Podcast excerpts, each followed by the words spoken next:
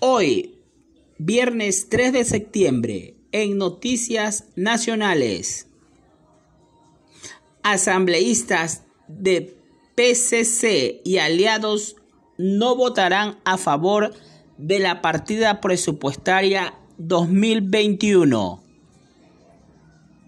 Por medio de un boletín, los asambleístas social cristianos informaron que no habían anunciado esta decisión de su representante de la Comisión de Régimen Económico.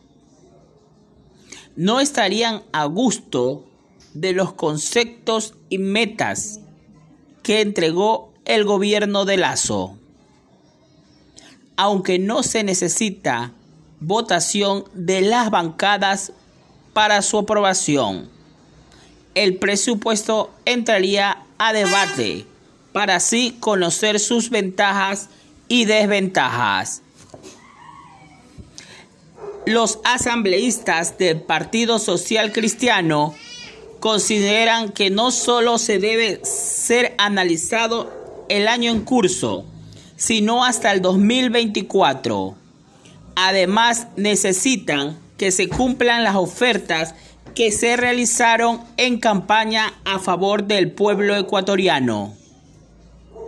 Los asambleístas se reunirán en la ciudad de Guayaquil la próxima semana con los principales líderes del Partido Social Cristiano para así tomar una decisión.